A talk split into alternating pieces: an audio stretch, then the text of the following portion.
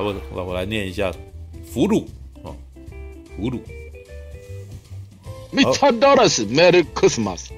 好，一九四二年，爪哇日军战俘营里，被俘的英军上校劳伦斯·汤姆康廷士，因熟悉日语，经常担任日军与战俘间的翻译，减少两方因观念差异造成的冲突，也因此与日方军官关系不错。直到某日，战俘营长官矢野井上尉，哦，坂本龙一带回一名战俘杰克·大卫·保一。杰克狂放不羁又具煽动性的态度，让日军与战俘间的关系更为紧张，也让居于中间的劳伦斯疲于奔命。而视野井与杰克之间隐晦的情愫却悄悄展开。好，干这个这个啊，算了，没关系，没关系，好吧，这样写还会有人看，先这样讲就好了，对，好吧，嗯，对，来来，先这样讲就好，先马大先讲好了。啊，呃，通常如果第一个讲的话，我可能我我我会把剧情大概讲一下。嗯，事实上没有，呃，这一部被誉为说最伟大的同性恋电影，对不对？其实这样子讲，它其实只是为了让人家去看而已。嗯，他这一部讲的其实他在同性恋这一块，其实他把它做点题，但是实际上他在这一块没有用的太深。嗯，对啊，所以你说用。他把他讲说他是最伟大的同性恋电影，我个人是觉得有点，对这部片子来讲，我觉得有点不够，嗯，因为它里面其实讲的，我觉得最明显的还是文化冲突这一块，同性恋只是其中一个点缀的点，嗯，因为毕竟在里面，呃，那个时候呢，就是二战嘛，二战日本人刚开始在胜利的时候，然后他们会。他们会把那个战俘，然后关在他们抓那个在抓的那个基地哦。然后呢，因为毕竟呃主管的是日本人嘛，所以日本人他们用当时作为呃所谓的呃大和民族的荣誉跟自信，然后去管辖这一些呃欧美的这一些外国军人，嗯，所以想法基本上是很不一样的。因为他简单讲，你就把它想象成说说很死板的日本武士。然后去关押着自由想法的美国人，那一定会有很多冲突嘛，对不对？它其实里面真的同性恋真的只是一小块，但是它是一个很棒的一个点缀。你如果去看完的话，呃，我说实在话啦，我看完的感觉就是音乐很好听，音乐真的很好听，那个音乐真的好听到不行，而且你一定都听过，只是你没想到是出自这部电影啊。因为宇多田有唱过 啊，是吗？是吗？对，宇多田唱过吗？宇多田光后来又把这个旋律拿来编，就是填词然后再唱，你知道吗？哦，难怪呢。噔噔噔噔噔噔噔噔噔噔噔噔噔噔，然后然后宇多田那边哒哒哒哒哒哒，然后 You and me，好，继续吧，继续吧，对，好。OK，然后这一部其实它是改编从小说改编的剧本，嗯，这一个的小写这一本书的作者啊，他其实呃里面的 Mr. Lawrence 算是他把他自己写在里面的一个想法，因为他当时也的确经历过二战，所以有可能是他在二战过程中经历了哪些事情，嗯，然后他觉得有感而发，然后发想的这个故事，嗯，然后如果你们有人。有看有在看倪匡的小说的话，倪匡的小说有一部就在讲三个男人同性之间的军旅生活的故事。嗯，我那个时候看完都突然间在想，倪匡会不会看过这一个？可是以实际我说看过是指说看过这本小说，因为毕竟他们讲的都是在军旅生活中男性之间的感情的一些纠葛问题，但是倪匡把它写的。另外，应该这样讲，它可能有些主题相近，但是写法是完全不同，对吧？这点我没有去，我还没有去考证啦，嗯，对吧？但是我觉得也有可能单纯的只是英雄所见略同，嗯哦。然后这一部，呃，我当时看完的感觉，我觉得比较有趣的是两方文化的冲突，因为里面的有一个角色，我其实我看的最大亮点不是大不是大爱包一，而是北野武，因为我很喜欢北野武。我说哇，好看到好年轻的那个那个北野武，哇干，对吧？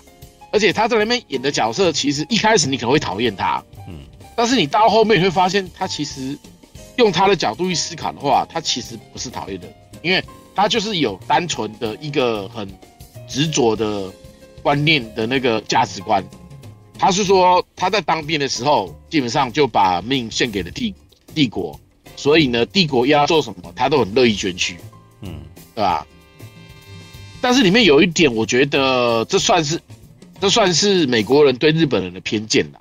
就是实际上日本人他们在那里面其实强调的重点就是，里面的日本人好像动不动都要切腹，啊，实际上切腹这个东西，呃，如果你们有看一些古古早的剑戟片，就是剑是那个刀剑的剑，戟是那个一个武器那个剑戟片。就是日本人当时拍的很多所谓的啊，就是就是武士片的意思。呃，这有一个归类叫剑戟片啦，但当然武士片也是可以这样讲啦。简单讲就是讲当时一些武士的故事，像最常听到的就是七武士嘛，嗯，对不对？然后用心棒嘛，嗯，对不对？座头市嘛，这几个是可能大家常听过的。里面有一部电影叫做《切腹》，切腹里面。我看过，你知道那部很好看，对不对？切腹我看过的是《三十重史派》。对对对对，那部很好看，那部很好看，真的。嗯，他而且他的拍摄手法，还有他的倒叙说啊，故事中有故事，然后把后面的故事，然后套在前面，把这个故事讲完整。那个真的是，啊，你先不要看，因为说真的，剑戟片他们的打法不会像我们喜欢看的武侠片那种那么有趣。嗯，他们的打法都是呃快速的一刀，然后一刀定下去就停很久那一种。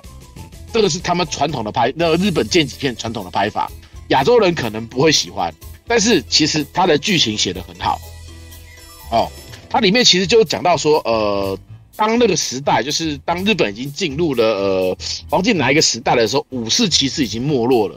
他们利用一种武士道的想法，把很多人洗脑之后，把他们当做战力，然后来开创下一个时代。但到了下一个时代的时候，武士已经变成了。简单讲，像退休老兵一样啦，但是他们用那种很固有的观念，就是退休的武呃武士，他就是要效誓死效忠你的君主，你跟随的人，然后就会变成说，到了另外一个和平时代的时候，那些君主可能要么死的死，要么散的散，那这些武士道失去了他们的头之后，那他们其实，在那个阶级是说，武士是不能，他基本上就是要效忠你的主人。然后要为你的主人去杀敌，干嘛干嘛的，农活啊、文学啊，什么都不会去，都不会特别去碰。嗯，对啊，嗯嗯。可是当你的头不见的时候，你就等于呃，不知道该怎么办。嗯嗯。所以，呃，他们会有一个流落的武士，会有一个比较不好的做法，就是他会跑到，嗯呃，有当地的有钱有权的，比如说氏族那一边，然后去跟他讲说，呃。我要在你这边切腹，嗯，然后也不讲明原因，我就知道在切腹。然后很多氏族当时想说啊，那个他其实就是有困难，然后要假装切腹，然后来要点钱，因为他可能过不生活过不下去，嗯，对啊。然后在有关切腹这部电影，就是讲这样子的故事来由，嗯，那一部我个人非常的推，因为真的很好看，对啊，切腹细节一点好了，但是其实我跟你讲，跟你讲。说，呃，这边的自家大族。其实是会有一点想说，你来我这边切腹是可以，还要清理，还要犯错一点，以及武士和这样的心态去说，我我假装我在里面切腹，要跟你谈钱。可它里面是写说有一个父亲，他因为家里是是女儿因病。这个讲起来会很复杂，你确定要讲？这一个剧情其实有点难讲啊。这个还是不要讲好了，因为我也听不到。对，对，而且声音有点小声，音质实在太差了，知道？对，音质真的太差了。对对对，反正这一步是建立在以切腹所造成，简单讲，当时培养武士道所造成的固有观念而形成的悲剧，然后再由这个悲剧形成了一个陋习，就是当时开创的是这些武士。但是，当我们到了和平时代的时候，武士已经没有用了，怎么办？我管他去死，嗯，就变成了一种陋习，有没有？然后再把这个陋习拉到《俘虏》这部电影里面来讲，当时的军人就是无论如何，呃，以武士道的想法为主，效忠帝国。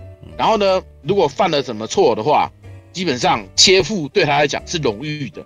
嗯，在部里面电影是这样子，嗯、所以里面会常常要叫人切腹，是说你要呃你要你敢你切腹，我会更尊敬你，因为他觉得面对死亡是最勇敢的事情。嗯、可是实际上你死亡的话，在美国的军人里面讲说，死人就什么都没了，为什么要干这种事情？哦，在这部电影里面，其实讲的，我个人觉得最大是个观念问题。为什么你们日本人动不动就要切腹？而且为什么别人切腹，你还要去看他？然后你又觉得说这是很荣幸的事情？死掉是最最没有意义的事情。然后因为等于你死了之后，那什么都没了，也你的家人，你所建立的什么都没了，你为什么要这样做？嗯，对吧？因为在我们如果有在看一些呃最早的会，你知道就呃会说什么切腹是一个武士。最勇敢的行为，可是 是怎么讲？怎么会？因为好讲说说他要去面对死亡，然后要自己动手，嗯，去做这件事。因为事实上切腹是你要拿一一支比较短的刀，嗯，然后你要用手包住刀刃的部分，然后把露出差不多十公分左右的刀刃那一块，然后从右腹插进去之后拉到左腹，要把肠子露出来。他在说就是要写一个田，还是写一个什么字啊？呃，不是不是不是，没有是写个田。我再解释一下，通常一刀如果没有死的话，你就会再从下面再拉上一刀，一通常就是横字切法或一个十字切法。如果你这样切完之后你还没有死的话，呃，通常在切腹的时候，在切腹的时候啊，你会找你可以指定人一个指定一个比较厉害的呃武士，简单讲砍人比较强的武士。或者你的好朋友来帮你借错，借错称为借错人，借错人是指说你已经切腹完了，可是你还没有死，很痛苦怎么办？借错人在你很痛苦的时候，一刀把你头砍下去，让你快速的结束这件事情，不要让你这么痛苦。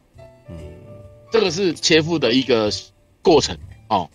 但是在日本早期的武士道，早期早期，我们扣掉那个比较美的那一块不讲哦。就是我说末代末代武士那个很美的那个先不讲哦，比较这是比较陋习的这一块，嗯，然后在俘虏这部电影里面，日本军人他们觉得看人切腹是对这个人的最大尊重，所以一定要看着他死。但是被俘虏的那一群欧美的军人，因为因为不会走，你不会走美国人，有美国人，有英国人，有荷兰人，不不之类的哦，来二战嘛。二战的那个轴心国的国家的俘虏队都拉到这边，他们会觉得这种东西很野蛮，你们为什么要看着人家死？而且其实更好玩的是，这个人的死是在于说，他一开始看上了一个男的，这就有点同性恋的东西了。但那个地方他该怎么讲？我到现在我还是不敢确定说。那两个男的到底是有感觉，还是两个是彼此有感觉的，还是怎么样？嗯，一开始就有感觉，还是说，对啊，我这个东西我我有点我有点不太确定，两个到底会不会是互相有感觉？因为很明显他可能是啊，这个有点难讲，这个东西要怎么讲比较好？那看你要怎么解，呃，那一段先讲那一段，看你怎么解读它了。对啊，因为两个呃，如果是以那个什么电影的那个剧本逻辑来讲的话，其实前面那个事件是在暗示以后会发生的事情，你知道？那前面那件事情在这个军营里面，然后那个什么一个日本人去找了一个外国人，然后他要击奸他，然后一开始感觉起来那个男的那外国人好像是觉得是，哎，说是那个啥日本人对他动手。那这样好像是日本人强制要去击剑他似的，可是呢，当最后那个他决定要日本人要去剖腹了，要去要去切腹的时候，日本人要切腹的时候呢，那个那个什么，诶、欸，被他击歼的这个人却咬舌自尽。他为什么要咬舌自尽？就先先痛哭，然后再咬舌自尽。对啊，那这是什么意思？他们他是殉情吗？对。对，这是有一种很这这很奇妙，对不对？所以你就会知道说这两个人的关系并不单纯啊，好像不是是啊，在这一瞬间好像不是那个，好像不是他们两个人生成的那个样子，你知道吗？就是你你你你如果问我的话，我的解读是这个这两个人的确有情，但是当那个啥大家追问起来的时候，他不能够，他们两个不能够承认他们彼此之间不能承认，所以男的两人都是否认的。哦，一那个啥，男生那边哦，日本人这边就说他反正就是他自己有问题嘛，他愿意切腹哦，然后保持他的荣誉，对，然后那那个啥，美国人这边呢就说就声称他自己是受害者啊，对，可是当最后要自最后那个啥，他要切腹要自杀的时候，他们他他看在他眼里面，他也很痛苦，所以他才会做殉情自杀这种事情嘛。对啊，在这个世界上，这一切都不重要，所以他愿意陪他一起。所以你你觉得他们两个其实是呃真的有在一起，只是说被发现。我觉得他们两个人是互相吸引的。对，我觉得他们两个人是互相吸引。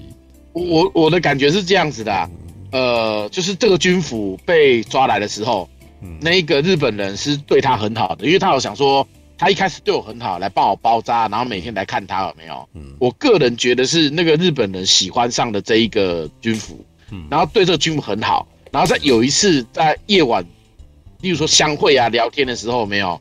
日本人他可能就是感觉到了情感的波动，然后就要上他，然后上他的过程中就被人家发现，因为他可能那个美国人还不了解自己对他有没有感情，嗯，所以当他被上的时候就会有反抗，反抗就引起了骚动，然后就被抓起来了，嗯，然后抓起来之后呢，他也不太讲成，因为在那个时代其实。我记得在那个，就算在那个时候是二战嘛，同性恋还是一个蛮蛮不光彩的事情。在二战的时期，那个什么欧美对于同同同志这件事情，其实是嗯呃很保守的。但是我不知道日本那边的情况怎么样，因为日本在早前事实上是有同志的，对不对？在二战之前。有啊，日本其实很早就有同志的问题，啊、很早就有玩童男童女的事情了嘛。也有也有人提到说，有些有些有些人他的样子看起来像女人一样，所以也有人喜欢呢、啊。嗯、对，所以我并不清楚日本人那边对于同志这个，嗯、他们是歧视还是他们能够理解这样子。嗯，从这一部电影来讲，应该还是歧视的。嗯，因为如果不歧视的话，他就觉得说啊不错啊，那个这个这个这个白人的屁股应该不错干之类的。但是他就觉得说，有没有他把那个人抓起来是因为你怎么干他的？哎跟大家干了快点，就是好像要羞辱他的感觉，没有？是啊，因为北野武所演的这个角色是在一开始看起来很粗鲁啊，对啊，对，很讨厌。但是你到后面之后发现你不会讨厌他，因为他到后面发现他做的事情其实好像有道理。因为你看哦，如果他不让那个人切腹自杀的话，那他这个人就等于说犯了什么军法之类的，到时候他可能就要被处死。可他如果把他说让他切腹的话，那他搞不好可以当做殉职，然后可以拿到抚慰金，而且他名誉也不会受损，有没有？是啊，对啊，就是到后面之后你会发现北野武这个角色，他其实不是坏人，他只是一条肠子通到底，嗯，有没有？因为尤其到后面他的转折点，对啊，然后他好像因为这一部得到了戛纳的最佳男配角奖吧，对啊，这这奖不容易耶，这是国际，就是。很文艺，呃，我因为戛纳算是文艺片的文艺文艺片的最高殿堂，就是坎城啊，对对对对，他叫坎城了，对对对对，嗯，对啊，坦城影展的那个最佳男配，因为这一部，啊，叫做 Ken 的坦城影展，对，因为在在，因为我这我我看完之后我就去听了很多，因为在台湾没人在讨论这部东西，你知道吗？然后大陆那边还蛮多人在讨论的，我就在看他们的东西，对啊。Alright，好，还有吧？对，呃，想一下，还有，对，其实你刚刚讲没错，他们这一段其实真的是在讲后面的故事，因为坂本龙一演的角色嘛，那时候其实我觉得，你要说最伟大的同性恋同志同志电影，我我不会我觉得不能说，我我，我不会给他安上这个名字啊，因为我其实不常看同志片，我也还有我已经太晚看这部片了，我不会认为说他是什么最伟大或什么。对啊，嗯，但是我觉得他，可是他其实也算拍的蛮明显的啦。说实在的，其实他有一组魔力，但是他内容真的很多。对对对对对，OK，好。我我其实觉得可以从另外一个角度看，那也可以。那个，呃，因为这是讲从哪个角度讨论？该怎么讲？哎，你呃你你要补充吗？你要我等你讲完。嗯，因为我不太习惯把整个剧情讲完，我觉得先讲这样好了。对啊，没有，他其实就是战俘营的故事啊。对啊，怎样？我想讲一个。有一个艺术家，就是把那个，就是把，呃，他会请他的弟子，他表演那个如何切，就是武士道的切腹精神，然后再请他弟子把他头砍下来。那我就接错啊。其实我你们说的这意思可能是这个的名称嘛？嗯，对啊借借错就是然后我后边砍头的那个人，对啊，对啊，然后他在历史上成名，就这样。啊，我我我我，对，叶公侠，谁在？意思就是说，就是这个艺术家他的作品就是就是自己切腹，他第一次的作品是自己切腹，然后又好了，就是把它就是缝起来又好了，然后第二次是请他的那个徒弟砍下他的头。哦，你说有一个行为艺术家做过这样子的行为艺术，对对对，他死啦。我会想说他这样头都砍下来他这样子他死啊没死，他的确是会成名啊，对吧？会看到 都被砍下来还这这就是 太怪了。所以你在说那个武士道精神的时候，我就可以理解，因为其实因为电影它可以把所有东西都都都包含在里面嘛。可是那个武士道精神当然不止这一块啦，但是这算是陋习的。嗯就是他们这个东西其实是他们日本人的骄傲。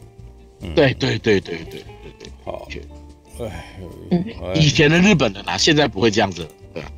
嗯嗯嗯，就是他们这个文化就可能我在想说，台湾是不是也有一个什么什么的精神？然后我记得台湾也有。就反攻大陆解救同胞啊！这个是没有没啊有啦，没没有啦，因为以前的都这样子，好不好？对啊，对但绝对但绝对不是，对，我但绝对跟那个绝对都是过去式，不会是进行式，呃未来式也不可能的。有一个古时候的什么一个行为，然后到现在会被拿出来讲，是有那种勇者什么侠侠义义精神吗？对啊，侠义精神，嗯侠啊，我觉得侠侠比较有可能，因为你说反攻到那个只不过，呃，那个进来也不过数十年前，然后这数十年前在这几、嗯这几年内，基本上已经被被被被砍得差不多，所以我一直都不觉得所谓的那个反攻大陆这件事情是台湾传统价，没有，对，大家老是，而且你知道很多很多那个啥，我是上次不是跟人家比赛，人家还说我被洗脑的嘛，对不对？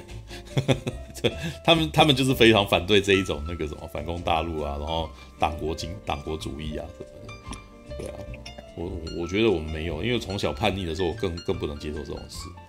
其实反攻大陆这个，其实我我觉得我都只读在课本里，我没有觉得我没有觉得有真的被提出来怎么是个，口号啊，对啊，就是在我小的时候，它就只是个口号，等到我国中的时候，它变成一件那个什么拿来开玩笑的事情了，对啊，嗯，对，就是不是啊，我是要讲武士道精神。那个中国在中华文化里面，其实我们好像也有一个精神是是会被拿出来当做是一种英雄气概来讲。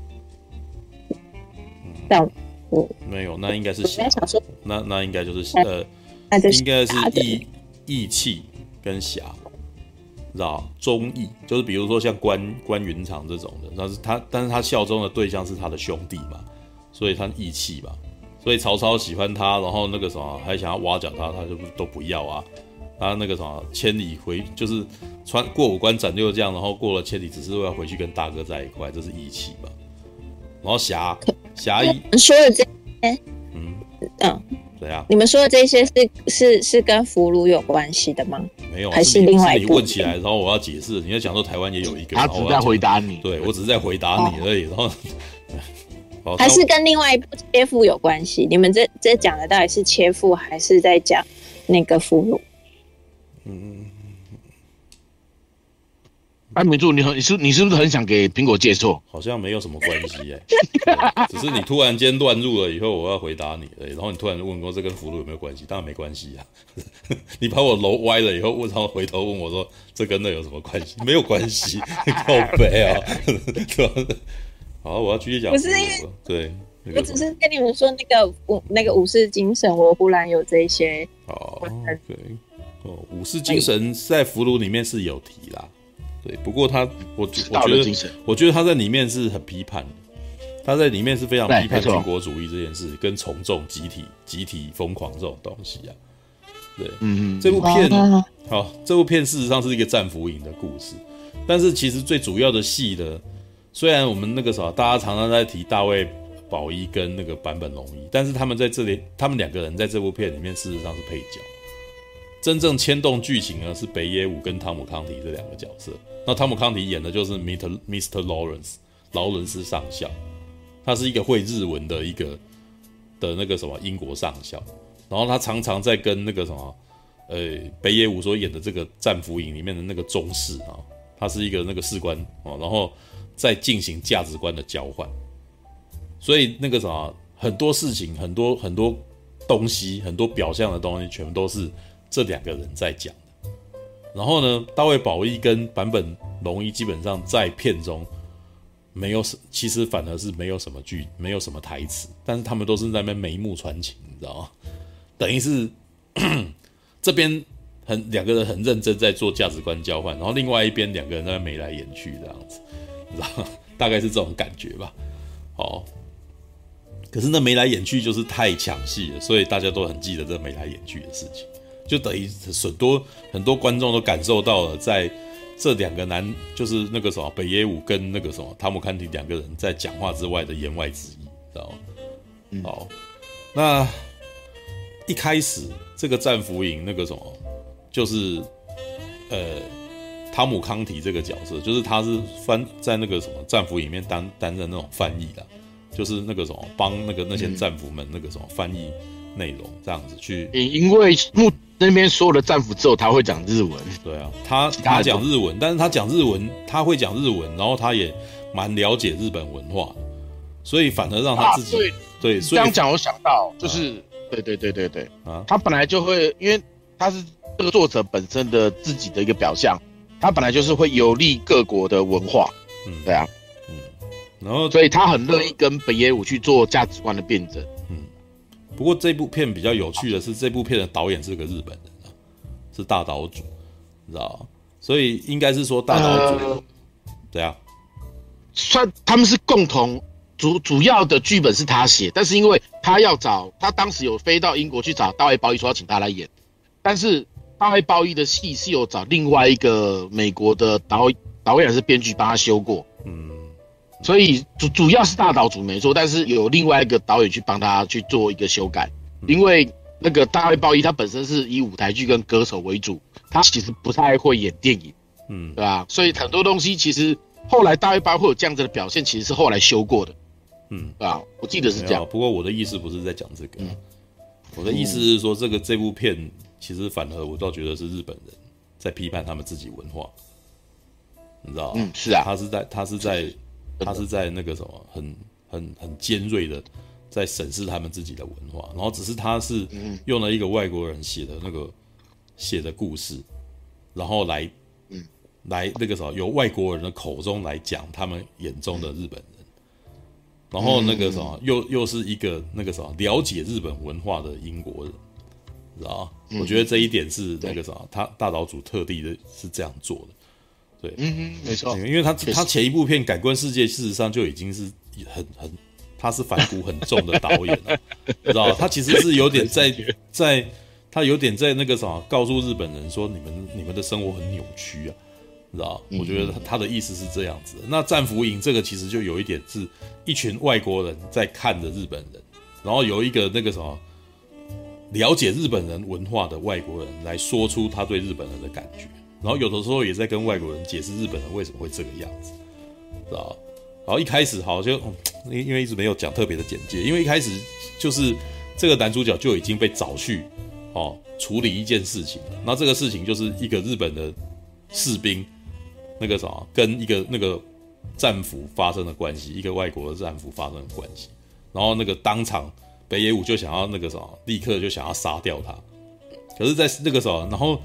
他们想要快速的在现场，然后就切腹什么，但是这个时候呢，呃，这个战俘营的最高长官就跑出来阻止他们，哦，就是就是版本龙一柿井田上尉这样子，对，然后市井田上尉看到这个事情以后，他没有就是不置可否，他没有他没有现场去把那个什么整件事情解决掉。老实说，我一开始以为他要扮演很英明的角色，你知道吗？我我以为他要扮演那种很很通情达理的人，知道。因为他刚出来的时候，我的感觉是哇，这个人英气挺挺，知道样貌俊美，而且刚刚、呃、他的第一个特写亮相的时候，那个我就注意到他还给他化浓妆，你知道知道坂本容易的眼妆很重，知道然后可是为什么要为什么他要给他化这个妆呢？我那时候感觉是这个版本容易啊，大岛主好像想要把版本容易描述成那种以前那种在日本的那个江户时期哦，会会会被人家拿来那个什么当成童男的那种样貌俊美的男人的那种感觉，你知道很女，看起来有点像女性化的男人的那种感觉，对。然后可是这个男生呢，又是一个那种里面有提到二二六事件，你知道？对，二二六事件 就是在那个什么二战，呃，应该是在这二战开始前吧，日本的一群年轻军官，然后那个什么去逼宫，你知道？就是那个什么，就是想要想要政变，结果失败了这样子。然后这个男生，这个市井田上尉，他是本来想要去参加二二六的。知道他很想要在那个那个什么，很想要在那边跟大家一起殉死，你知道？但是没有，他没有，他觉得他被留下来，所以他没有，他他觉得他好像没有办法伸展他自己那种以死明志的那种、那种、那种、那种自我陶醉，你知道吗？你知道跟有须 k 有点像，你知道，就是那种自恋，你知道吗？他觉得他觉得是男人就应该当时跟他们一起死的这种最帅，你知道？就这这已经是他们已经被洗脑成这种概念了啊，对啊，因为他们觉得死是美的。知道吗？就是那种战战死的瞬间是哇，看妈超帅的那样子，知道？就是化成那个什么火花，然后那个什么，也许能够推动。其实其实日本人到现在都那个故事里面常常还是有这一种这种价值。是啊是啊是啊，像无限助人，无限助人的漫画里面到最后就是就是这个样子啊。里面那个什么一开始无限助人的那个，你们知道这漫画吗？就是那个万磁，我知道，对，不死的万磁，知道。然后，嗯嗯，那个故事在一开始是在讲说，一刀流这个那个什么流主好像把他那个女主角他们家全家杀掉了嘛。然后这个女主角就去找了万次，希望能够为他报仇。在一开始是一个这种很传统的复仇剧，可是演到后来你会发现，一刀流他是一个哇，那个什么，把他讲成是一个对那个什么世界这个江户政府那个的那种懒惰、忧心忡忡的一个团体。然后为了要让这些这个江户政府这边那个什么能够在那个打起精神，他们不惜把他们所有的成员杀入杀入江户城，你知道吗？然后让那个什么，就是侵入到里面，然后打到那个几乎江户城里面那个什么官府，几乎全部都要全灭这样子。然后呢，就在最后一刻他们离开了。为什么？我是要提醒你们，我要提醒你们，你们要那个什么振作起来啊，你知道吗？就是花了那么多功夫，然后让你们那个什么，让自己死了这么多人，只是为了要死谏，你知道吗？我跟你讲，这个日本人真的很喜欢这种题材，你知道，像有一部片叫《天空之风》，啊，《天空之风》在讲什么呢？就是那种，就是日本的工程师，然后那个什么不惜挟持了一个直升机，然后那个也要告诉那个什么政府单位说，这世界上那个什么政策做错这样子，就是自己宁可被抓，然后可能判刑，他也不在乎，他只是想要提醒政府注意这件事情而已。有没有那种自毁的那种？那种自自毁的那种美感，知道吗？综艺精神，知道？对，好，别的不提了。然后接下来呢，这个年轻的上尉啊，接下来的一幕戏就是他因为有他因为英，我觉得他应该是英文不错啊，所以被请去那边担任审判的那个陪审，你知道？副审判官，知道？这部片很有趣，这部片大概会英文好的的军官是不多的，大概是景田啊，就是坂本龙一哦。是是算是里面英文最好，对，然后呢，劳伦斯则是日文很好的英国军官这样子，哦，然后呢，接下来他就去陪审，陪审的时候就遇到了那个，就遇到了那个大卫保一，大卫保一是一个那种突击队员，你知道，就是那种会直接在跳那个啥，直接侵入敌后，渗透入敌后，然后只有几个人的那种特种部队，然后被俘虏了。被俘虏的时候，然后这些审判官就是很明显，就是很想要把他，很想要把他判死刑，然后可是呢，大岛主在这边呢，就是用了一个很特别的敬敬畏，知道？他从那个什么大卫保一啊，他的那个背后，慢慢的那个什么，把镜头缓缓的往那个坂本龙一那个位置推。然后坂本龙一，你你会你在这个时候，虽然坂本龙一是远景，知道？但是你可以感觉现在他好像一直在看大卫保一。然后呢，有一点不自在啊。然后这个在访在审问他的时候，很明显这是一个不公平的审判，就是他们很明显的千方百计的想要把大卫保一给判死刑这样。可是大卫保一就是反骨超重的一个人，就是那种超级不合作的。你问他什么，他都不愿意乖乖回答，然后问到后来，他都会反问对方这样子。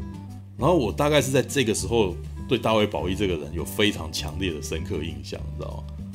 我老实说啦，我在之前他那个什么去，我在这之前对他没有什么感觉，因为这是一部一九八三年片，然后那个什么大卫保一成名的时间点，那个什么我年纪还太小。等到我那个什么开始懂得看电影之后呢，大卫保一年纪已经不小了。然后呢，他大概可能我只有在那个什么克里斯多弗诺兰的那个顶尖对决里面惊鸿一瞥的看到他而已。对，但是那个哎，顶尖对决没有他吗？有啊，顶尖对决有他。顶尖对决里面他，我记得他是那个啥，在里面是呃特哎，他是一个科学家，就是他就是他那个什么拥有那个技术是可以把人分成两个人，然后休杰克曼去找他，然后修那个什么。等一下，他演特斯拉不是吧？我记得是他，大卫保一啊，对啊，嗯，对啊，他演特斯拉吗？不是吧？看一下，好吧，而且你先讲，我查一下，我可以去查一下，因为不像哈。我记对对，感冒化妆。老实说，即使是他那样子，我对他也没有特别的印象。我当时的印象只是说，哎，这个人明明不是歌手嘛，为什么他来演戏这样子？我对那时候的感觉，直到他过世之后，我也对他还没有什么特别的感受。后来九九一直在讲他的时候，我哎有一点有一点感觉，直到看完这部片，我才对他有强烈感觉，你知道。来，哎、欸，你这真的真的，他真的演特斯拉，嗯、对啊，OK 啊，然后来可以看一下这剧照，你知道，我当时这个时候把这剧照截了图，你知道吗？老实说，我觉得我可能要到中年的时候，会比较阅读这个画面的时候，才会可能对这个特写有感觉，你知道吗？知道？你不觉得他长得超奇怪的吗？老实说呢。一开始我不能够说他英俊，你知道吗？他其实离相貌俊美这件事情，对他五官是端正的，但是呢，你会很在意到他的部分，绝对不是说他很英俊这件事情，而是他这个人看起来有很违和的感觉。如果注意到的话，到的话，你会发现他两两只眼睛的瞳孔是不一样大的，你知道吗？这看起来有点恐怖，你知道吗？他左边的眼睛的瞳孔超大，然后他右边呢？嗯的瞳孔是正常状态，好小。我后来去查了以后，发现这是这是那个什么年轻的时候的一场意外了，就被人家打，然后那个什么他的瞳孔被刮到了，所以他那个他的瞳孔再也没办法收缩，他左眼的瞳孔就永远都是大的，你知道吗？然后我那时候有点不敢相信，说这样子你看东西不会很痛苦吗？你等于那个入光量都超大的，你知道吗？对，但是而且这一种情况，他通常那个啊眼睛看东西会。会歪斜，你知道？因为我自己就有一点了。我自己小时候看太常躺在床上看小说，所以我有时候两只眼睛会会会位移，你知道吗？就是如果我们我如果我那个没有特别用力的话，我其中一只眼睛会跑掉，知道？但是他这边好像也有一点啊，对。可是你就是真的就是觉得说哇，他还可以，他还可以演戏，根本有够厉害，你知道？对。然后你你会忍不住一直盯着他的眼睛看。然后再来一点是他的牙齿，你知道吗？老实说，他的牙齿，他牙齿，老实说，他的齿列是不整齐的。我们平常人的那个牙齿，事实上都是排的那个整整齐齐的，你知道？但是他的前，他的那个门牙，他的下门牙有前面跟后面，你知道吗？但是很有趣哦，他的他的前面跟后面的那个什么的牙齿又是对称的。事实上，以前你知道，呃，日本啊的。日本人的牙齿多半很不整齐，我不知道为什么，知道这一点从我在看日本 AV 女优的时候就发现，很多女优长得很漂亮，可是她们每次嘴巴一张开，牙齿超乱，你知道吗？对。哦，因因为他们那个啦，他们做牙套超级贵，我不知道，我可是我也不用做牙套，我从小牙齿是正常的，我在我的日常生活中比较也也比较少看到牙齿很乱的人，知道吗？哦，好啦，这个其实是因为他们其实咀嚼硬。的食物是他们的一个从小的习惯，所以他们所以如果从小就咀嚼硬食的话，牙齿会很容易歪斜，然后再加上他们戴牙套整牙型很贵，嗯，对啊，所以日本人你就会看到比较多，尤其是女生，嗯，他们就会有比较多八重齿，就是我好就是那种牙齿比较不整齐的一个现象，嗯，对啊，对对对，哦。我记得是，我记得是这样子。然后后来因为 AKB 有一个谁，他就是牙齿是不整齐的，然后结果反而让更多人喜欢之后，日本还有特别的整形医生可以帮你把牙齿整形成不整齐那样，啊，有病啊，对不对？奇妙的，真的，啊，真的，我觉得莫名其妙。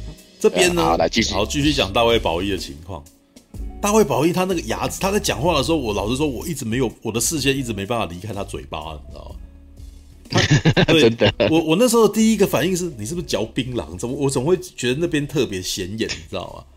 对，可是后来又发现不是，然后仔细观察的时候，你就觉得他的牙齿感觉起来很尖锐，你知道吗？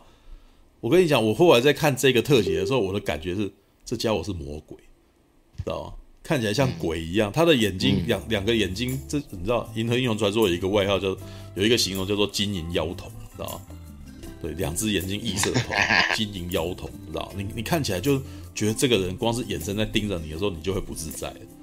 然后再来就是他的牙齿，他的牙齿的那个排列，他的左右是那么是对称的，所以你好像也不能够说他牙齿乱。可是呢，就是又跟一般人不一样，所以看起来也有点邪气，你知道吗？然后这两点之后，嗯然后再加上他的两个，他的颧骨，他的颧骨比较高一点，知道？所以这样搭起来以后，你你会觉得他真的看起来很特别，就是你只要他一特写，你就很难不看，很难不注意这个人，知道？他不用特别演戏，你就会觉得这个人好奇怪哦，你会一直忍不住看着他，你知道？然后呢，我觉得大岛主也知道所有观众怎么样，所以在呃大卫保义的特写处那个访问完了以后，你就会一直看到坂本龙一在看他，然后坂本龙一很明显就是很很一直很在意他，你知道？然后呢，就还不惜就跟那个审判长就顶撞审判长，你知道？他说审判长，如果他如果他那个什么真的是这样子的话，他应该我们应该把他当成战俘来处理，你知道吗？因为很明显那个审判长很不想要把他当一般战俘处理，很想要那个啥把他当成战犯，然后把他杀掉啊。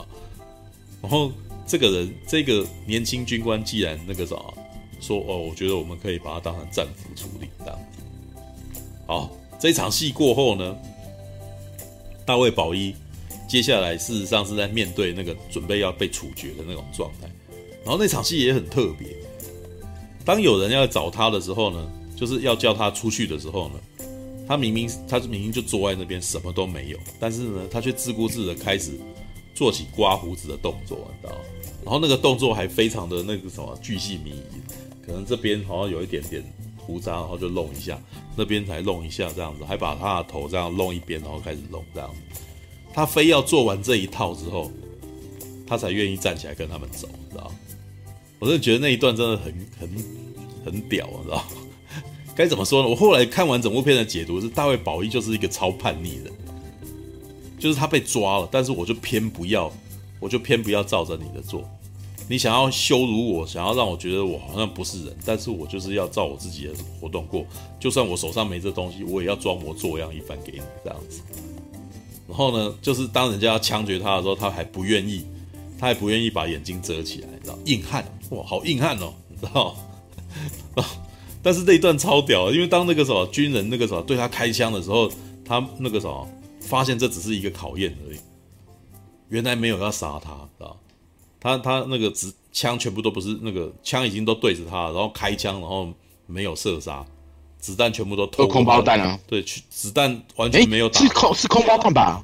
我不知道是不是空包弹，但那个时代有空包弹吗？二战的时候会有空包弹？有啊，就弹就弹头拿掉而已啊，对啊，哦、好吧。因为因为因为他开完之后，嗯、那个长官就直接从后面走出来了。对啊，然后从后面走出来，走出来，以后，然后大卫保一说：“哇，高招，你知道吗？Good 欸”就是为什么？因为因为这有一点，其实大卫保一的意思是说，他真的被吓到了。对，但是他最后说：“好、嗯，你们干的，你们干的好，这样子。哦”吓到我了，他吓到了，对。然后接下来就是大卫保一被送到战俘营的故事。大卫保一被送到战俘营以后，其实就是很虚弱，你知道，很虚弱。然后可是呢，市井田上尉其实就是对他展现出异样之外的兴趣，就是一直常常在关心说这个人怎样哦，我然后我要求你要把他治好这样子。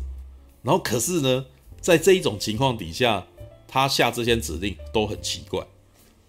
你可以在里面看得到那个北野武这个是这个中士，满脸狐疑的看着看着看着四井田，看着坂本龙一这样子。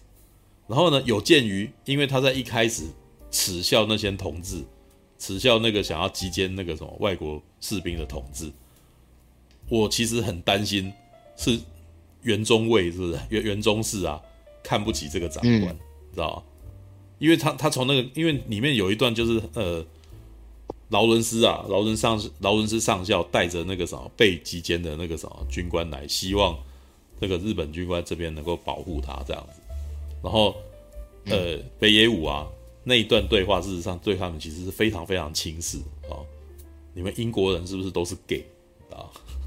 对，他有问他这个问题，知道为什么你们都这么这么娘炮啊？知道这么软弱，为什么？因为在他们心目中，勇敢的赴死才是真男人啊！像你们这种一直不断求生啊，嗯啊一直不断那个什么，一直不断那个苟且过活的人，一直不断想办法让自己活下来的人，跟娘跟娘们儿没两样啊！我觉得那个北野武是这个意思嘛？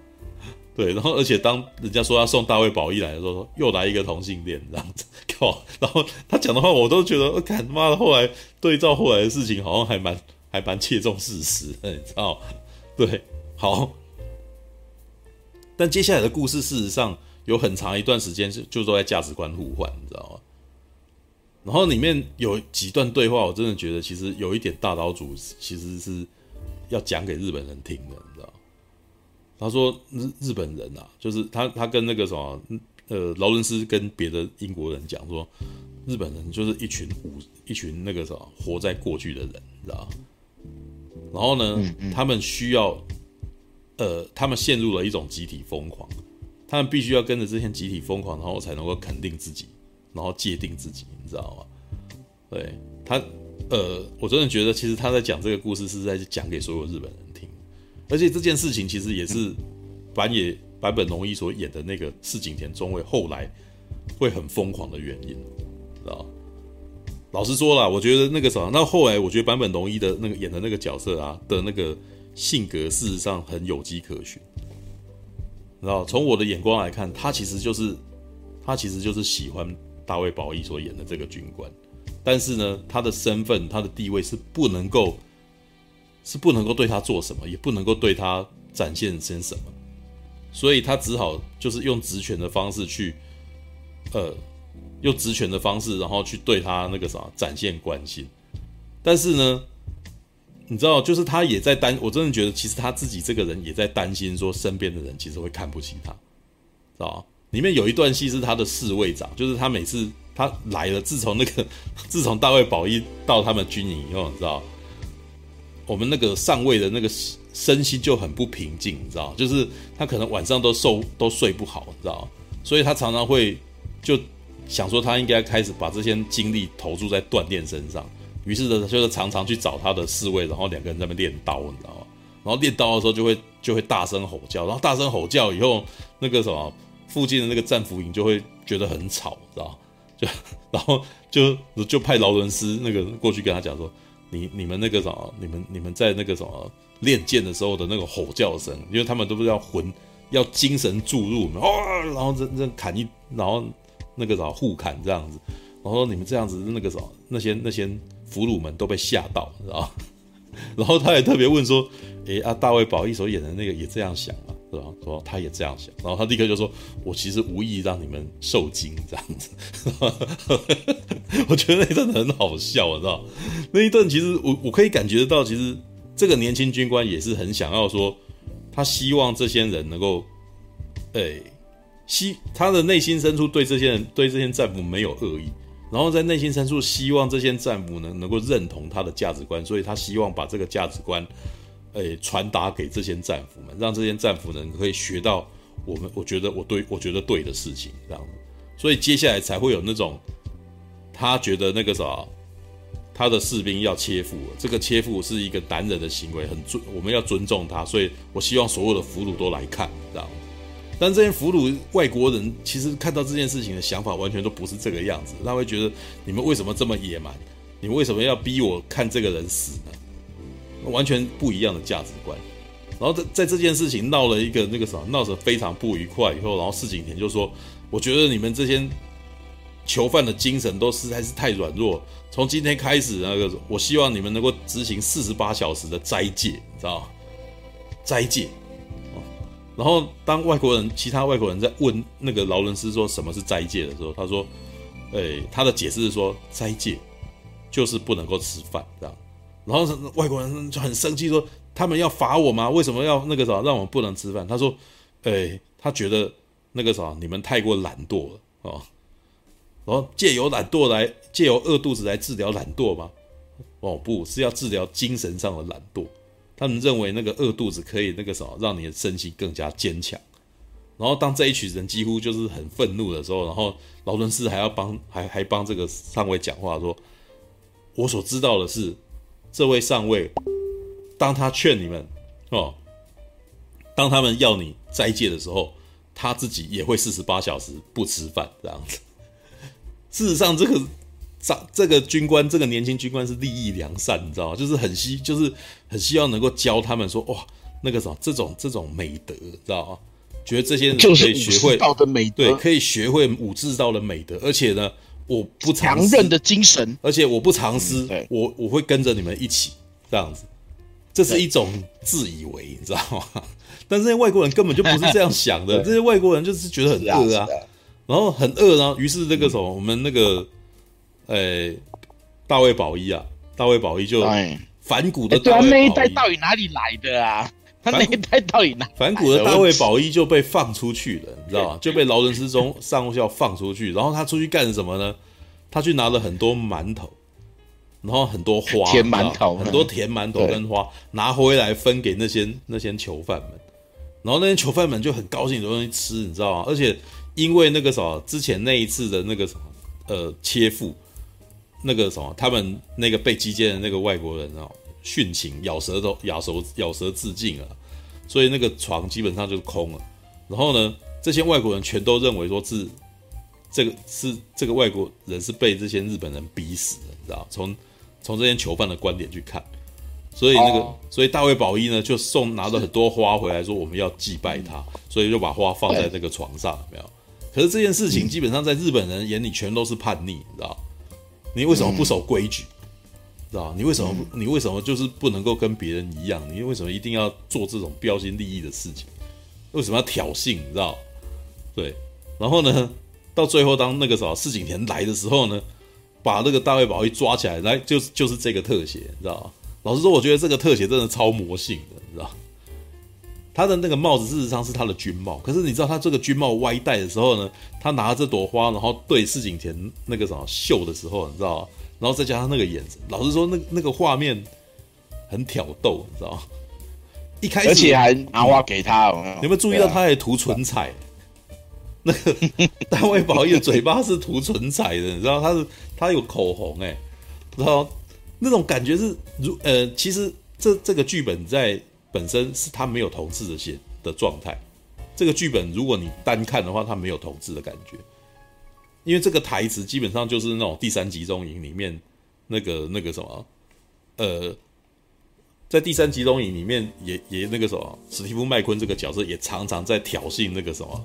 那个纳粹军官，你知道吗？当纳粹军官要罚他的时候，他会说：“那就再加一道，那那个啥，那对不起，我再，哎，我又弄错了，然后你你要再你再罚我这样子，为什么？就是要显示自己超不怕的，你知道吗？对，就是就是要让你难看啊！你要罚我，你就你就加重罚我，我还是照做，但是我就是不想要不想要如你的意这样子。对，这一段其实是很很很有史蒂夫麦昆在第三集中营的味道。然后呢，可是这一段他拿起花对他致敬以后，然后把花吃掉，你知道吗？为什么？因为别人问他说：“你为什么要拿花？”然后他就说：“因为这个是食物。”对。可是呢，在日本人眼里，你就是造反了，你知道？这有点像是现在有很多那种那个什么，不是有很多抗议行动都会借由那个什么吊祭某人，然后在那个地方放花来表示抗议嘛。然后可是你知道这个东西基本上也有一点嬉皮文化的风格。如果你有，你不是有呃，大家不是应该有看那个守护者吗？对不对？嗯，守护者这部电影在一开始不是那个什么，会有一段那个会有几段那种历史画面嘛？其中有一段画面就是在那个、嗯、那个什么一群那个国民兵，然后把枪举着人举对着那个抗议的群众的时候，一个女生把一朵花塞到那个枪管里面，花插到那个枪口上，对对对，他这个他这个画面其实基本上是类似的意思，知道？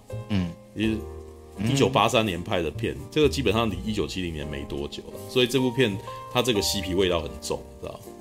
对，老实说，你如果从嬉皮的那个什么角度来看的话，这部片就是爱与和平的片，知道？对，嗯，他最后的那一吻也也是非常嬉皮的，对，就不要不要作战，只要做爱的这种概念啊。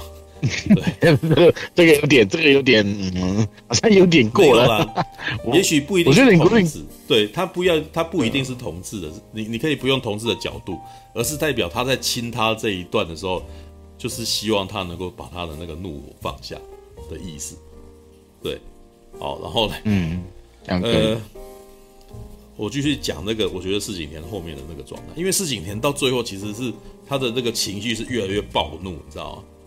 他越来越生气。嗯、然后接下在这一场戏之后，那个什么大卫保一被关紧闭嘛，关紧闭之后呢，大卫那个什么市井田啊，就是版本版本龙一的侍卫，偷偷闯进去想要杀想要杀死大卫保一，可是大卫可是没有得逞，大卫保一把他那个什么把他是把那个。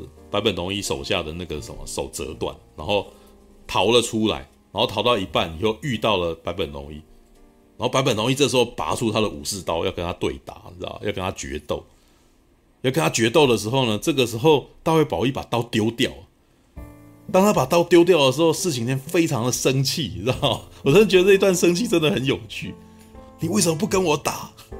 你知道你如果打赢我，你就自由，你就从此自由了。你知道，我真觉得这句话也很有趣，你知道吗？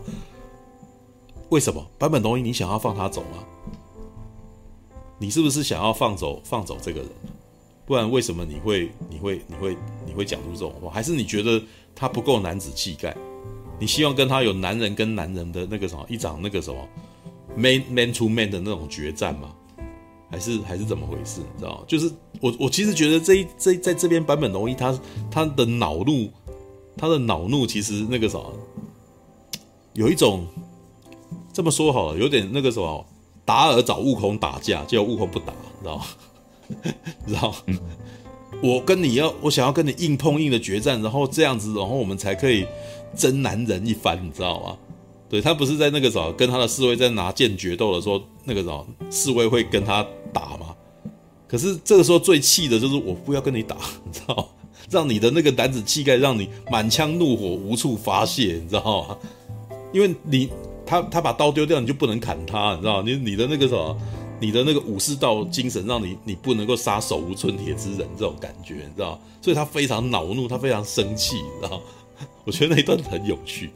然后接下来他就在问那个什么侍卫说：“你为什么要？你为什么要？为什么要做这件事情？”然后侍卫讲什么呢？他说：“他说那个什么，他说请让我切腹吧。然后死之前那个时候，我要告诉你为什么？为他问他为什么？他说：因为因为那个什么上尉你被他蛊惑了，你知道吗？我都觉得很有趣。为什么？”你知道我我我觉得这里面的弦外之音是什么？这个侍卫事实上，我突然就觉得那个侍卫也是爱侍卫是爱着上尉的，他吃醋，你知道吗？他吃醋，他觉得你为什么每天都在想他？你知道，你是你你你跟我对打，你这样讲我就想起来，你跟我对打，但是你想的是那个人，你知道，您思绪早到飘到远方了。这种这种吃醋的感觉，应该是只有只有恋慕那个人的。只有恋慕他的人才可以感受到这个人的心根本不在他身上。虽然这句，虽然这个侍卫基本上没有什么戏，几乎没什么戏，可是他讲出这句话也很特别，你知道吗？很奇怪，你知道吗？对。然后，哎，这样讲我才感觉到，对啊，我我一直以为他只是，因为呃，我那时候看的感觉就是感觉他就是一个很。很忠心的部下，然后他不想看到，也可以这样解读，呃、上司被对被，因为他很明显，他感觉到他被蛊惑，他被他被这个男人给蛊，就是不管不管蛊惑还是诱导还是干嘛之类的，他觉得不杀了这个男人的话，嗯，这个上位会出问题。上位因为已经不像原本的，在这个吃、啊、像那个目前这个吃花的这个的特写的的的的这场戏里面，嗯、那个坂本龙一所演的四爷四井田其实有问他一句话说。你是魔神吗？你知道吗？我觉得这句话其实 有一种你是鬼嘛，你知道吗？我那时候就有一种同感，我感大卫宝你是魔鬼，你知道吗？因为他的脸太魔性了，就是你很难，你很难不去注意他，一直会被吸住，你知道吗？好，的确，对啊，对，就是就是很很很很很魔性啊。我也不能够说他长长，我也不能够说大卫宝一长得差一帅，然后我我被他迷倒什么没有，我就是会忍不住一直看着他而已，知道？会很忍不住一直注意他，哦，然后，可是接下来的戏是什么呢？就是我真的觉得四景田接下来的那个什么脾气越来越暴躁，因为他现在还有另外一个角色一直在反抗他，就是这个囚犯营里面的那个什么囚犯的那个指挥官。因为那个在战俘战俘营里面，通常是这样子，他们会指派一个最高级别的人当那些战俘的指挥官。如果你有看那个哈特战争的话，也是这样子。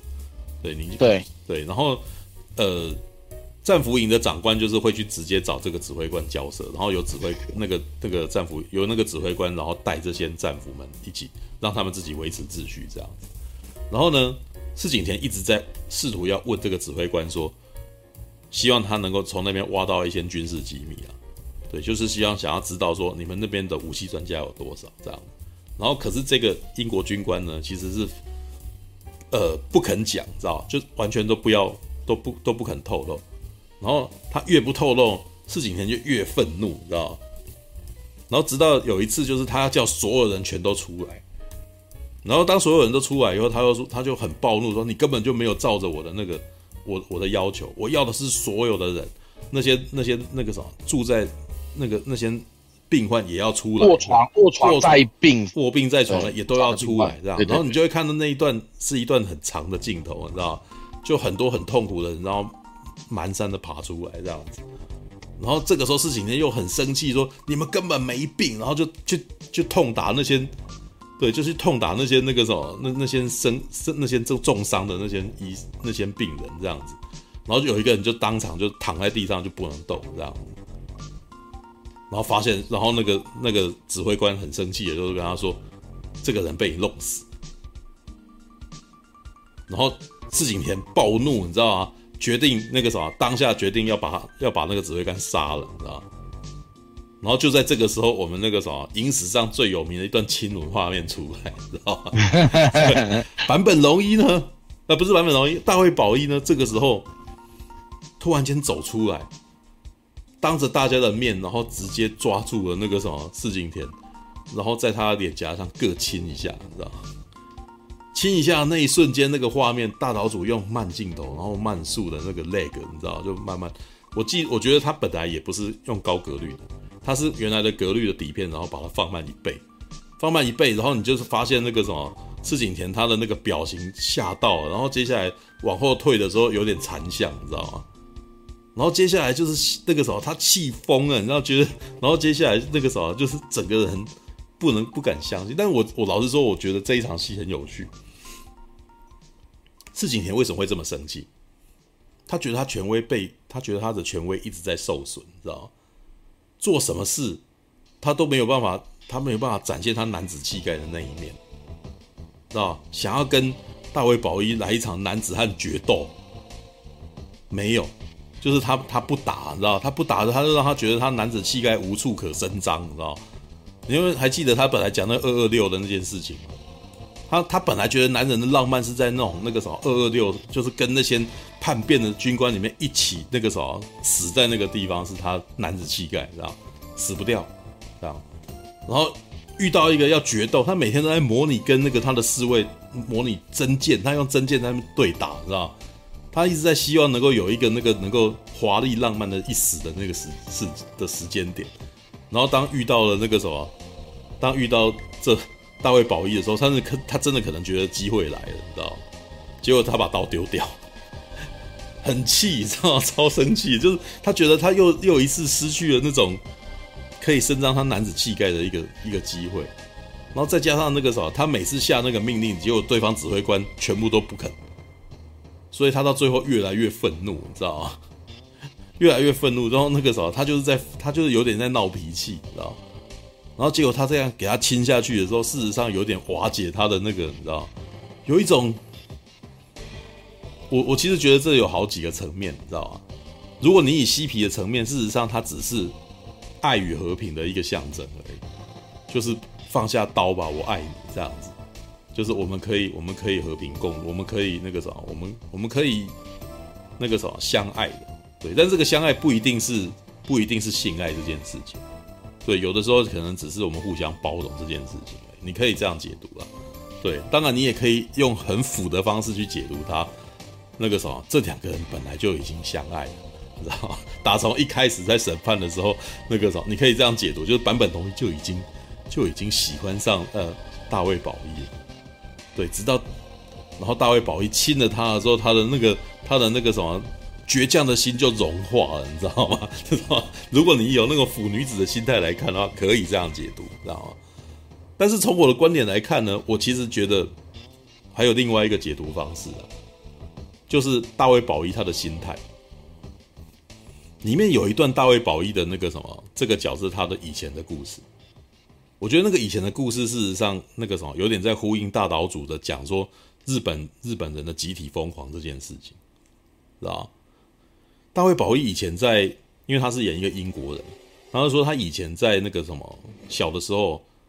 念书的时候，事实上是有一个弟弟，知道？然后他弟弟是一个唱歌很好听的人，是一个很那个美声男高音，你知道？童音呐、啊，哦，然后，呃，他的他他他会保护他弟弟的，就是他弟弟那个什么，当他弟弟去笑人家唱歌很难听的时候，然后那个什么，那个唱歌很难听的那群孩子很生气，在路上要堵他们的时候，然后大卫保一会叫他弟弟赶快逃走，然后他自己一个人去挡这些人，这样子。然后那些人围殴他，然后他一个人抵抗这些人这样子。然后呢，可是这个会愿意为了弟弟，然后那个什么挺身而出，然后保护弟弟的这个这个大卫保一，到了去念学，呃，去学院里面念书以后就不一样了，知道吗？去学院念书的时候，他的弟弟后来过了十几年以后也跟着进到这个学院。可是呢，这一在这个情况下，他的弟弟被霸凌。他弟弟被霸凌的时候，这个时候大卫保一怕了。为什么怕了？他有讲说，诶、因为他已经在这个学校里面已经混到一定的、一定就是已经已经交了朋友，然后这一群这个集团也认已经认同他了。可是呢，他觉得他们要去欺负他弟弟的时候，如果他回复他弟弟的话，他的他的那个立场可能就会变成。他他在这个团体里面的那个什么地位就消失了，所以他可能就变得会不受欢迎这样，所以呢，他不敢保护他弟弟。然后那一场戏其实有点伤心，你知道吗？就是他弟弟被一群学生围起来霸凌，就是然后一直耻笑他的时候，然后这个时候那个什么哥哥装作没有看见这样，然后后面后来那个什么大卫保一就一直在跟那个劳伦斯上校在在婆媳，就是在讲他的心事，就是说。从那件事情之后，我觉得我就有缺陷，我就我就没有办法，我从此之后，我就觉得我是空的，对。然后大战一开始以后，我就迫不及待参加参战，然后就在这种时间，那个什么，我觉得我那个什么，他没有把他讲得清楚，但是其实老实说，我觉得大卫保一其实。一直有一个罪恶感，他在那个时间点，他没有挺身而出，在帮去抵抗这些所谓的集体疯狂，你知道吗？就是一群人在欺负一个人，然后这个人因为他是一个那个这个弟弟是一个美声男高音，当他唱歌的时候，简直像天籁一样，很像天使在唱歌。可是所有人听到天使唱歌以后，然后就继续欺负他。那什么意思？良善就是等于是良善的声音，其实就是没有办法出现，没有办法被发声，然后就是就是会被这一群人欺负，就是被被被一被一般的庸俗民众给给压制住。真正的那种，就是那种真正那那种那种人那种那个什么真正良善的声音被压制，然后只因为你没有在那个时候出来而已。然后在最后这一刻，我觉得把那个什么。大卫保一这个时候的出头，事实上，我真的觉得是在呼应他在没有去帮他弟弟，你知道吗？在那一段情况之下，他觉得在这个时候他就是要出头了，你知道吗？为什么？他出头要抵抗集体群众疯狂，知道吗？那如何抵抗集集体的群众疯狂？不是用暴力，是用爱与和平，知道吗？我亲你，对，我亲你，代表说我其实这一切都不需要这样子之类的。对，马可多罗想要讲话。喂，罗虾，哎，为什么？没有啊，没有啊，不，没有，没有，我没有听到马可多讲话。对，All right，哎，奇怪，你们两个人声音都听不到。啊，哎，等一下，没有啊，语音感应。哎，奇怪，听不到你们讲话。嗯？哎，现在听得到吗？现在听得到吗？等一下。哎，为什么一下子有，一下没有？等一下，等我一下啊。呃，这个判定有点对。哎，太麻烦。他们突然间有。好，来来来来，嗯。没有，我听到了，听到了，听到了。所以哦，这里刚完全没有听到我们讲话就对了。对，刚刚没听到我讲话，我刚刚没听到你讲。进进出出的。进进出出。因为我以为是我这边的问题，只要是进进出出，高飞听起来怪怪的。嗯，没有，就 没有啦。这边软体也有问题啦，音色的那个收音有问题。对。因为那个刚刚刚苹果说你进入了自己的世界，所以听不到我们讲，听不到我们讲。没有啊，就你们刚刚讲话那个什么，我听不到。好了。然后嘞，你要说什么？哦，那有一点你你你可能没有 get 到，就是他弟弟其实患了侏儒症。啊。因为我发现他弟弟从他们那个一开始出现，然后到他一起上学的时候，嗯，他都长那么高了，也长那么大了，他弟弟身高几乎没变。啊。他其实是他在那个学校已经是高年级，而且又是资优生嘛，对不对？嗯。他不敢承认说这个是他弟弟。对啊。所以当他弟弟被霸凌的时候，他不敢出现，他还假装说不知道。对啊，然后这都成为他的心魔，就是他不是因为说他高年级之后他弟弟被欺负，他不去保护他，他是因为他不敢承认说他有一个侏儒症的弟弟，就算他唱歌好听，嗯，因为他其实他他们在打的时候，他们在打桌球的时候有一段，就是他的同学问他说，哎，弟弟怎么不来？他说他发生什么事吗？他说没事没事，他没事。然后他是什么？为什么没有来？他反正他没事就对了。嗯，没有。嗯嗯。然后你会发现说他弟弟从他出现到后来，他身高都没有变。他明明就已经从一个十几岁的少年人长成了就是高中生的那种大小，没有。嗯。可是他弟弟身高完全没变。嗯。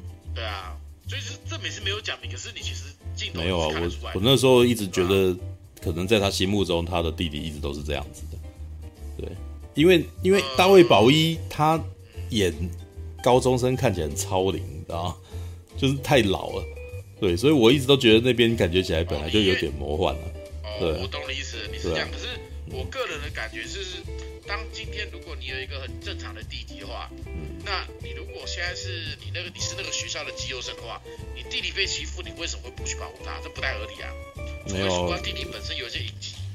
呃，我觉得不是这样子。我觉得是这样子。我看的感觉是这样的，因为没有我，因为我还蛮能够理解那种集团式那种结果的，因为因为很明显就是大家觉得是怎样，然后有一个人那个格格不入的时候，你你你那个时候会觉得他很丢脸，对。嗯，好了，我的感觉，因为毕竟他第七里面是没有讲明，对啊，他没有特别讲明，我觉得那个酒我我我不会认为说他是得了这个病，对，应该没有这个问题。他有特别强调说你弟弟怎么怎么样，他说第一要讲他没事，没有啊，啊我觉得他弟弟一直看起来都很正常啊，侏儒症才不是长那个样子好不好？对，就是长不大，就是他长到那程度就长不大了。嗯，没有，他看起来就没有没有没有，应该不是这样子的，因为我以前念的那个学校啊，就是那种国高中生一起的，知道吧？国高中生，你知道那个什么初中生的初一，事实上真的还是小小孩子，你知道吗？就就真的就是像大卫宝玉的弟弟那种那种感觉，然后高中生就你会看到高一高二的这种已经长成比较大的人，然后就是在欺负初一初二的人，知道吧？我告诉你啊，我的霸凌，我的那个啥，我的霸凌经验就是那种状态啊。高一的在欺负初二的，对啊，然后初一初二的就看起来还是孩子啊，然后高一的就觉得自己已经是大人了，对，然后想要显威风嘛，然后这时候就是哎。欸晚上的时候就叫叫那个什么初中的人来，然后下马威吓他们这样子，真的是这个样子哦。对我那时候看这一场戏的时候超有感的，对。你的感觉是这样子的。对，那个是那个是亲身经历啊，那个那个我有亲身类很类似的经验，就是我我所以我一点都不会觉得，对。有被拳赛这样弄过吗？有啊，我不是跟你讲说我是跟他们打架吗？就是当他们呃，我就是跟他们弟弟一样被弄，然后那个只是我有回我我有我有我有反击而已。对，我有反击动到。你被弄了什么？没有，他就他就是那个什么，一群人围住你啊。然后说你给我小心一点啊，然后什么的啊，对啊，对啊，然后我都没有回答，然后他突然间踹我说你到底有没有听到啊？这样子啊，对啊，他问我到底有没有听到，然后我就抱住他的腿，然后我就开始跟他们纠结纠缠啊，然后接下来他们就围殴我啊，对啊，来那国二的事情，那是初中二年级的事情，对，还好这个打架谁都会啊，没有那个时候你要讲哦，那个时候一个初二的生，然后被。六七个高一学生围住的时候感觉，事实上蛮恐怖的。对啊，没有人要帮你哦。然后你去那个学校，是你的爸妈也不在啊，你住校啦，对不对？然后你你离你的家非常遥远哦。对啊，这个你自己一个人面对这件事情的时候，然后就算你有朋友，那些人可能跟你一样，也都是初一初二的学生啊。对啊，你你会觉得你很弱势啊。对啊。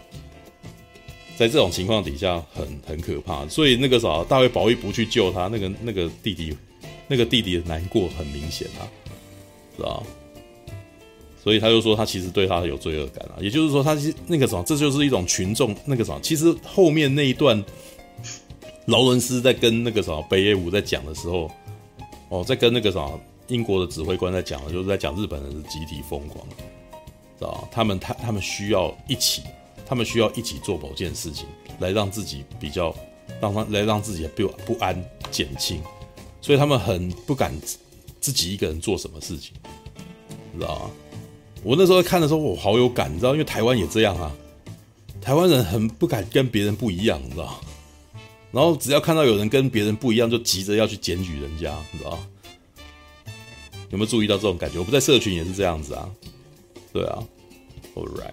OK，可能每个感觉不一样吧，因为我看的感觉就是我感觉他弟好像没什么长大，嗯啊，所以我我没有你你要你要有去念过寄宿学校，你就知道了。寄宿学校就真的是一个一个会互相会欺负人的社会啊，对啊，嗯，那，所以你也经历过嘛，对不对？寄宿，等下寄宿学校是说，等下寄宿学校是说你要为了念书，所以就搬到宿舍去住。对啊，对啊，我也是这样子啊。然后学长管学弟啊，我也是啊，只是我跟学长混得很好而已。嗯、哦，我是我是有那个，就是老师被疼派跟不被老师疼派。嗯，没有啊，你你跟学长很好，就是代表你你也从众了，对啊。我在我应该说我在我在学校还算罩子，还算放够量啊，所以我在学校混得还可以。对啊，啊，我在学校一直都不想要跟别人一样啊，对啊。所以那个啥，国小的时候，对啊，长大之后就没被欺负。哎，我到现在都还被霸凌呢，真是的。好了，谁敢霸凌你呀？有啊，我上一次不都已经在群组里面讲了。嗯。然后，然后班评处就说你被霸凌了。嗯。是啊。哦，是哦。是被霸凌啊。哪一件事啊？哪一件事？没有，不就是要他什么去舔厕所还是什么的吗？对啊。哦，这个是高中时候。对啊，要他舔马桶啊！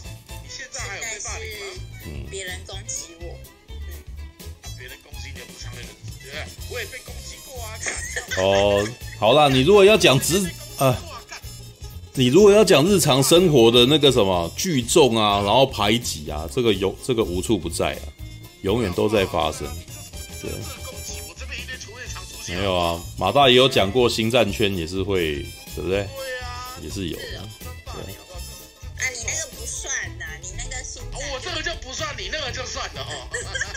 没有啊，星战圈也是会有那种那个啥，觉得你这种事情不好，然后你都很讨厌啊，然后我我这里才对啊，什么的，对啊，哪怕哪怕我现在做这个实况，也有人会那个啊，也也会有人，对啊。所以那时候班比柱在讲古时候什么那什么侠盗者什么那一些的，就是故事情节的时候，我就说我好想回到那个时候，因为我觉得那个时候才可怕，好不好？那个时候才可怕，好不好？所谓的侠盗，所谓的侠义，就是一那个什么，用一个人去对抗全世界，所以通常这种人会过得很苦，知道？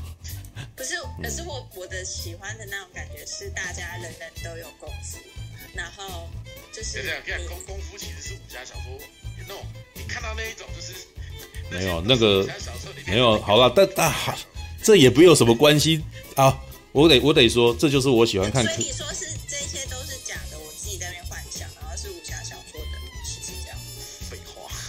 呃，但是我相信它是真的、欸。哦。没有啊，我我也相信科幻是真的，我也相信魔魔界是真的。哪有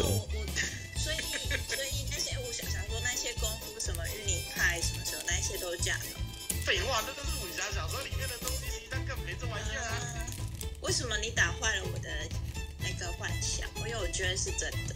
哦，好吧。这样我算霸凌你吗？我 这样你算吗？我思故我在。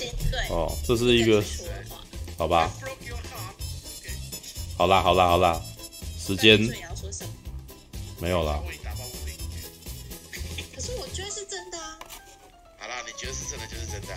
嗯，马大也觉得，马大也觉得原力是真的。对。哎，对对对对对我也觉得，你也可以说原力是假的，每个人都可以选择自己想相信的东西。嗯。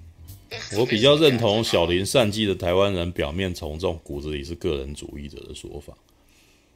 嗯，应该这样讲，以以华人来讲都比较容易，因为华人本身比较不敢表达嘛。就像你看我们小时候在，比方说小时候，就是现在也是，嗯、有问题都不敢举手，有没有问题哦，不举手，没有，我比如说问题一大堆，有没有？哎、欸，跟你说，我还是想要清楚知道都是假的哦。可是我觉得人跟人，我觉得古代应该有人跟人的的功夫的派别，然后他们真的其实是真的有，呃。就是功夫练成仙的那个说法，然后我觉得，对啊，所以你说是假的，可是我一直觉得是真的。真的就是真的啊，那没什么问题啊。武术，武术是存在的，对。武术本来就存在。对，但是，但是有没有办法做到像轻功那样子？对，就是飞檐走壁，然后隔着三尺，然后一掌打。对对对，这这这就有点，这是就是这个文学上面把它夸张化，对。但我相信还是。可以办得到啊！有啦，那个苦练就可以了哦。我也相信，我也相信双重之极限这种东西。对，三重之极限。对，因为现在，因为我现在，我如果没有学这些科学的东西，或者是没有没有去去看这些东西，我我不，所以我以前没有很喜欢看科幻小说的学。是他，我觉得他是假的，他是人家想的。可是当我去实去做这些事情的时候，然后去实践他所有的东西的时候，你说记忆会不会被取代？这些东西都是有可能，所以我相信这些东西是真的。所以科幻现在演的所有的东西，我都觉得是可以，都是真的，是一定会发生的，是有没有要让它发生而已。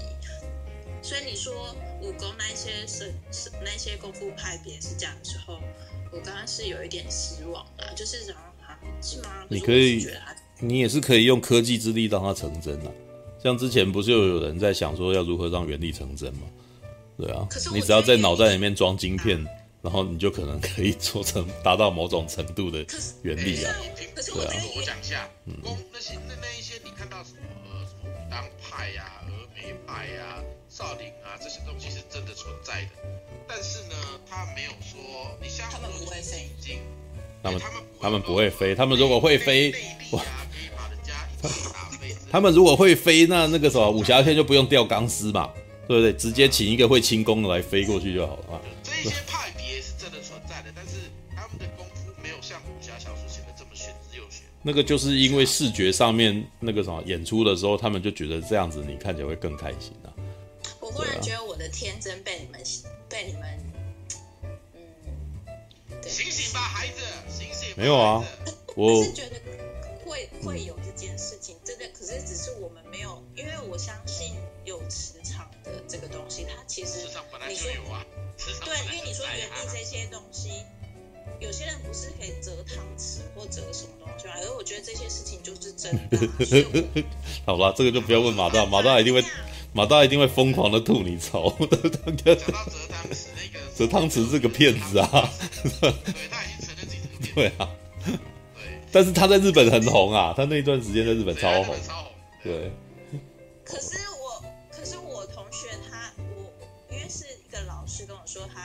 生他妈妈就会折糖吃，而且是当场折给他看，而且是真的。那他有不能说，那他有折给你？我没报的事情就就不是就就一定不会存在。这些就是有一些，其实我们应该是说，呃，高手在民间不一定会被发现啊。所以我是这样听来的，才不会相信这是真的。然后你相信他是真的，那好吧？我个人是。我个人是，除非我自己看见，对啊，我就是听到，对啊，听到不行啊。哦，我看电影都要，我看电影都要看过才可以评啊。那跟我讲那武功这件事情，我也要看到才可以评啊。因为他他跟我说的时候，他有拿汤匙给我看，所以我相信是真的。哦，我还我是，对我听你讲，我就在不相信了，没办法，我只有听到而已，我没有看到啊。没有，我告诉你，我我很喜欢看科幻，我也喜欢看奇幻。我觉得，我觉得我在我的想象空间上面，我绝对愿意去做这种联想或者什么的。然后，而且我也让我也愿意让自己进入这种世界。对，不是啊，可是科幻所演的东西，我我我觉得现在都做得到啊，什么取代记忆啊，生化人，然后或者再制造一个另外一个人的记忆，这些东西是百分之百一定做得到的。你讲的是多久以前的科幻跟现在的科幻？没有啊，或者是地球空心说这种东西，对，对啊。你笑什么？你干嘛笑？对啊，他在帮你的圆。对啊，好啦，好啦，好啦，好啦。所以地球，地球没有地球里面。但是我们不知道啊，我你又没有真的看到，搞不好是有啊，对不对？好啦。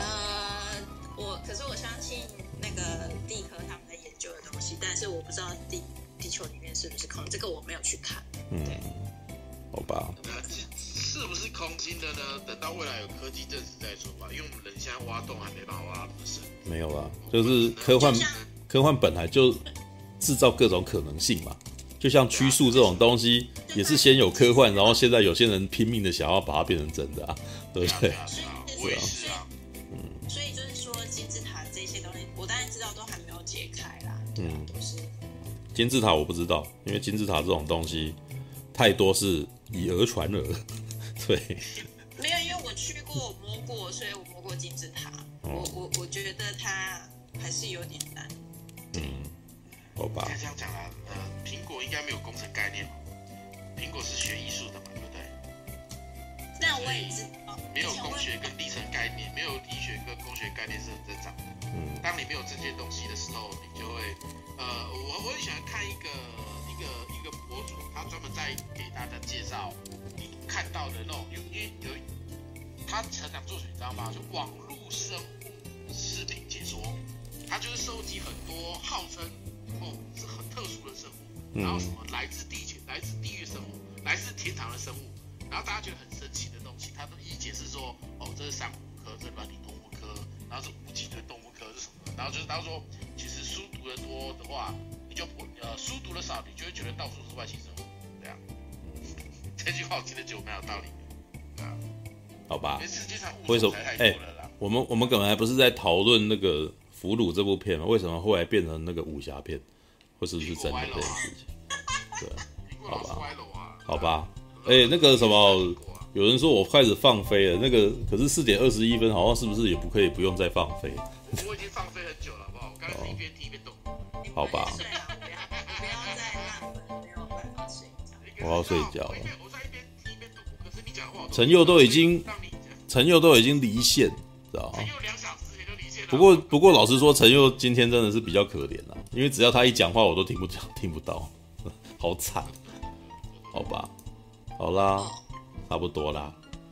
各位，我聽說沒有睡，很像喝。醉酒的，那你为脑袋会不清楚正常啊？对啊，那你为什么要？好啊，好了。你滚！